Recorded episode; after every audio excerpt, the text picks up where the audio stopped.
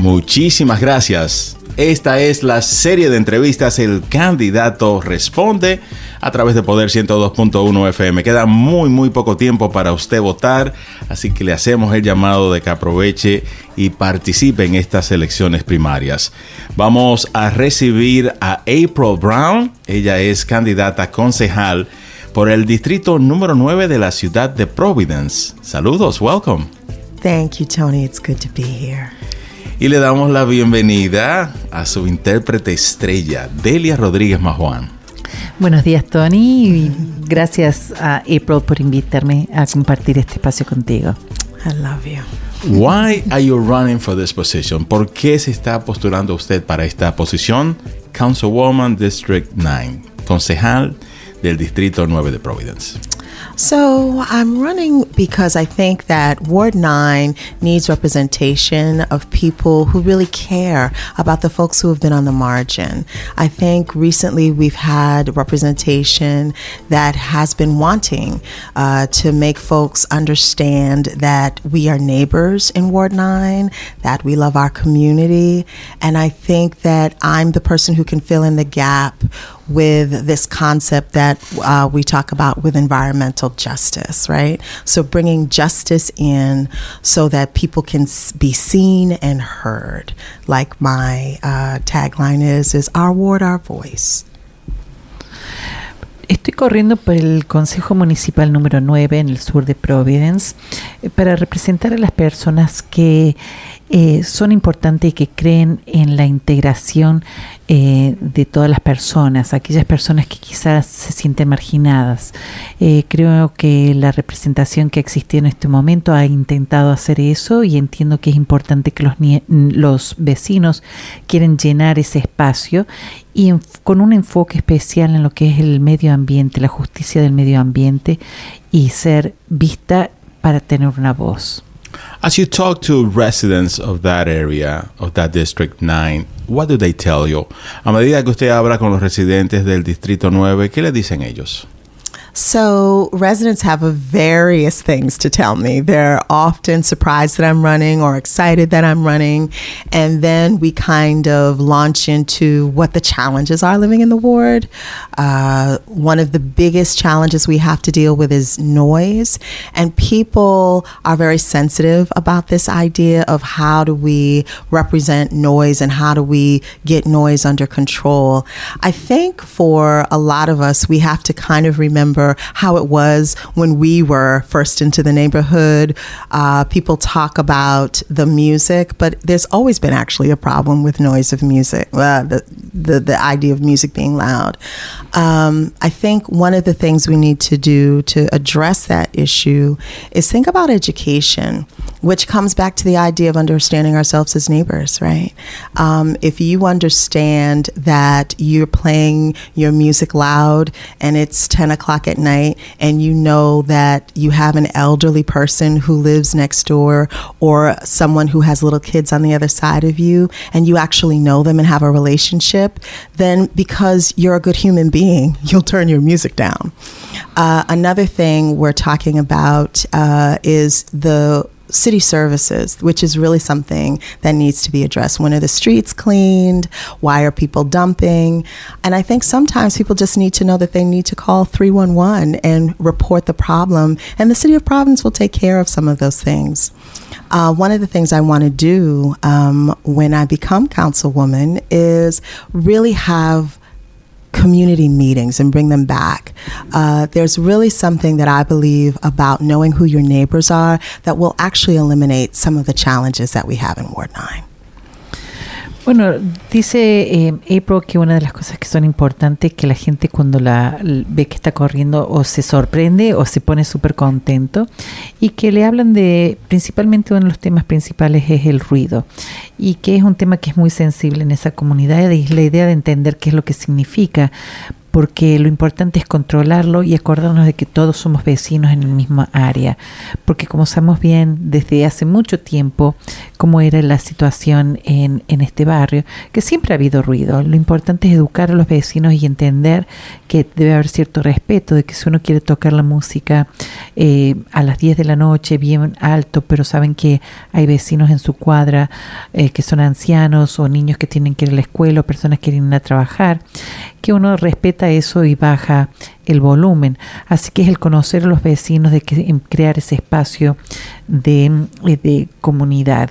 El otro tema que hablan mucho es el tema de la limpieza de la basura eh, que hay en las calles y es eh, parte de una educación comunitaria de que uno puede llamar al 311 y la ciudad tiene un sistema en que puede mandar a limpiar las calles o resolver el problema. Pero más que nada es también crear un sistema de reuniones comunitarias donde los vecinos se conozcan y puedan interactuar con uno y otro y saber quién vive dónde vive. April Brown es candidata concejal por el Distrito 9 participando en esta serie de entrevistas El candidato responde. Propósito de vecinos. So you mentioned uh, neighbors. Do you have a neighborhood association in that word? We do. Tienen ustedes una asociación de vecinos en ese distrito. Tell us about that association. So, one of the interesting aspects of the Elmwood uh, Neighborhood Association is the makeup of it.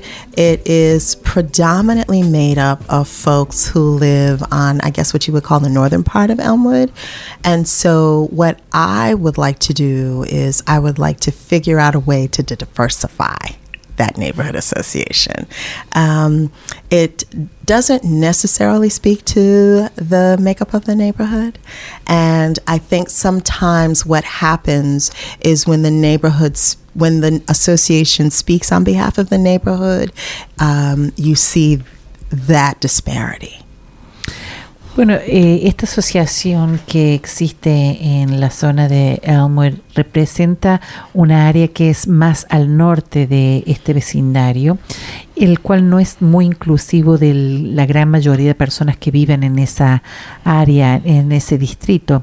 Una de las cosas que me gustaría hacer es diversificar esa asociación para que haya una verdadera representación de personas que viven en ese distrito.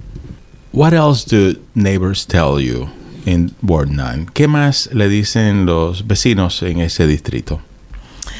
You know, one of the first conversations that I had was that people felt like they weren't safe. And um, I wanted them to really illuminate what that meant. And there were many variations people driving too fast, on the roads. And so that's why we have speed bumps. It was really astonishing to me that people in the neighborhood were asking for speed bumps. And it's an interesting uh, conversation to talk with people about police, right? Uh, so you have certain parts of the neighborhood who would like to have less police presence, and you have some that would like to have more. I think what I glean from that information is is that the way that the Providence Police, Police Ward 9, needs to have more community input.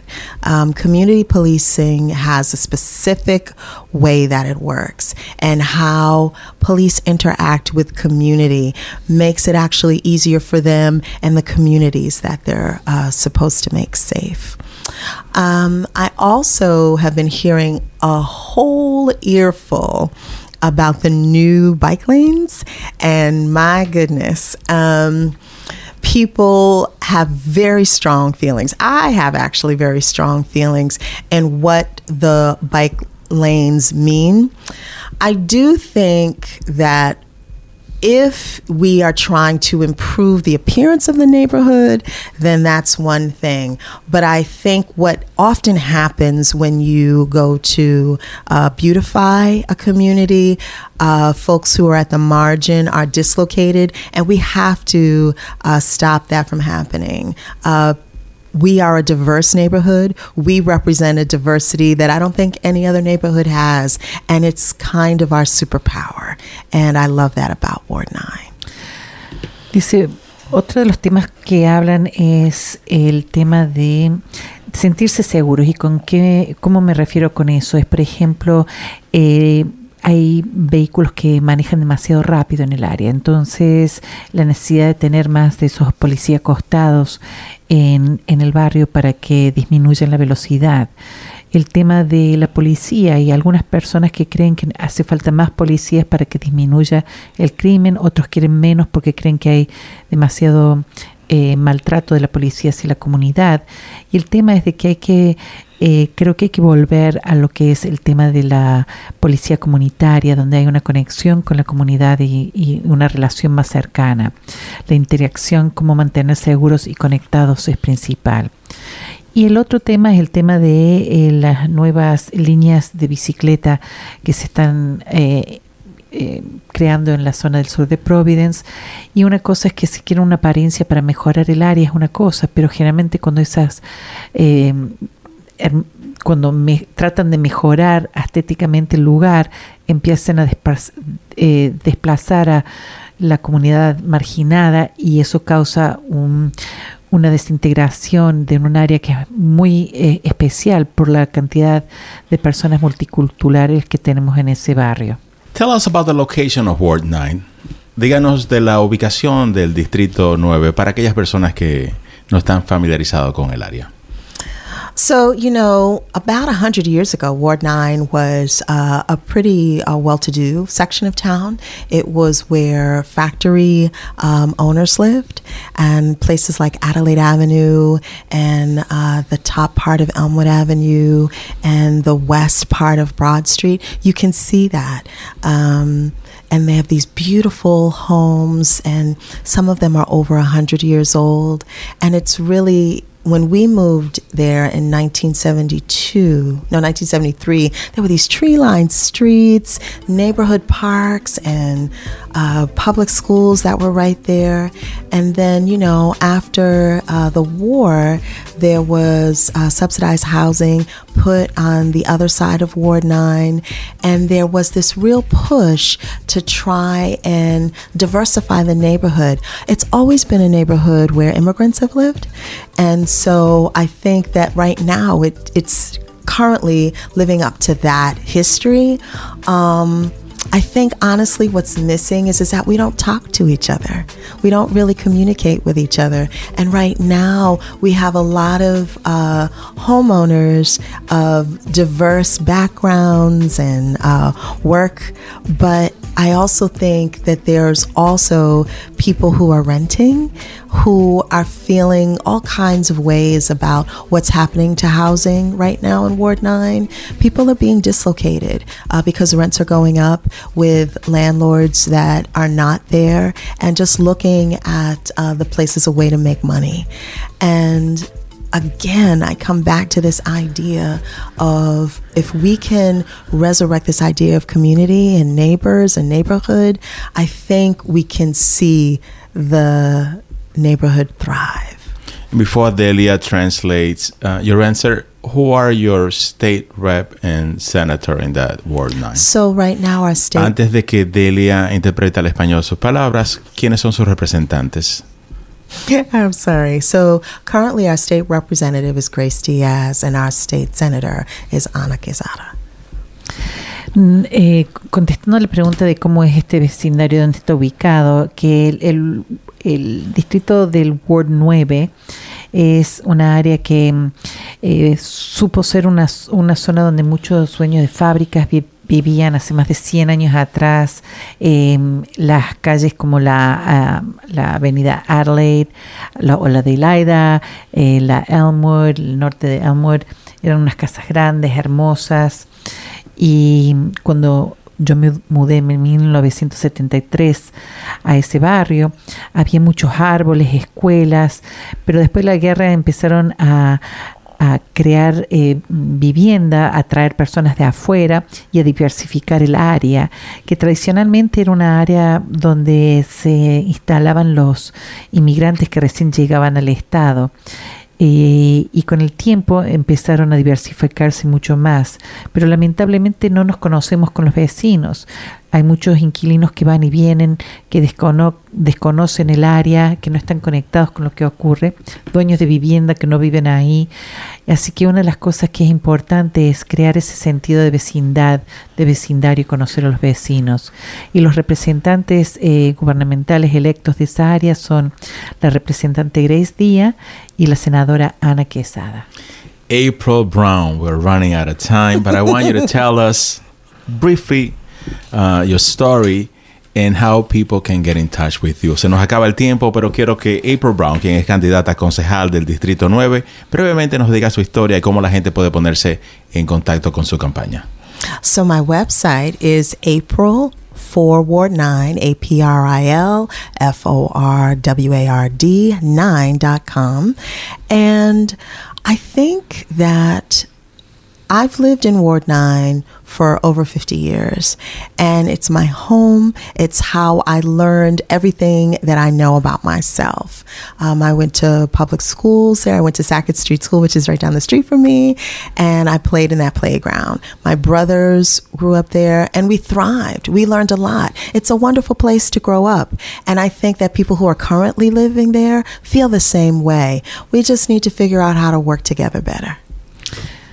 Bueno, eh, mi página de internet es april4word9.com. He vivido más de 50 años en, esa, en ese vecindario, es mi casa, aprendí todo lo que conozco en esa área, fui a la escuela Sackett, jugaba en los jardines de esa área, mis hermanos se criaron todos ahí, así que es un lugar que he conocido toda mi vida y que quiero representar. Y el Distrito 9 es donde la incumbente es Carmen Castillo, la actual concejal. Ella no puede reelegirse porque hay un límite de 12 años en la ciudad de Providence.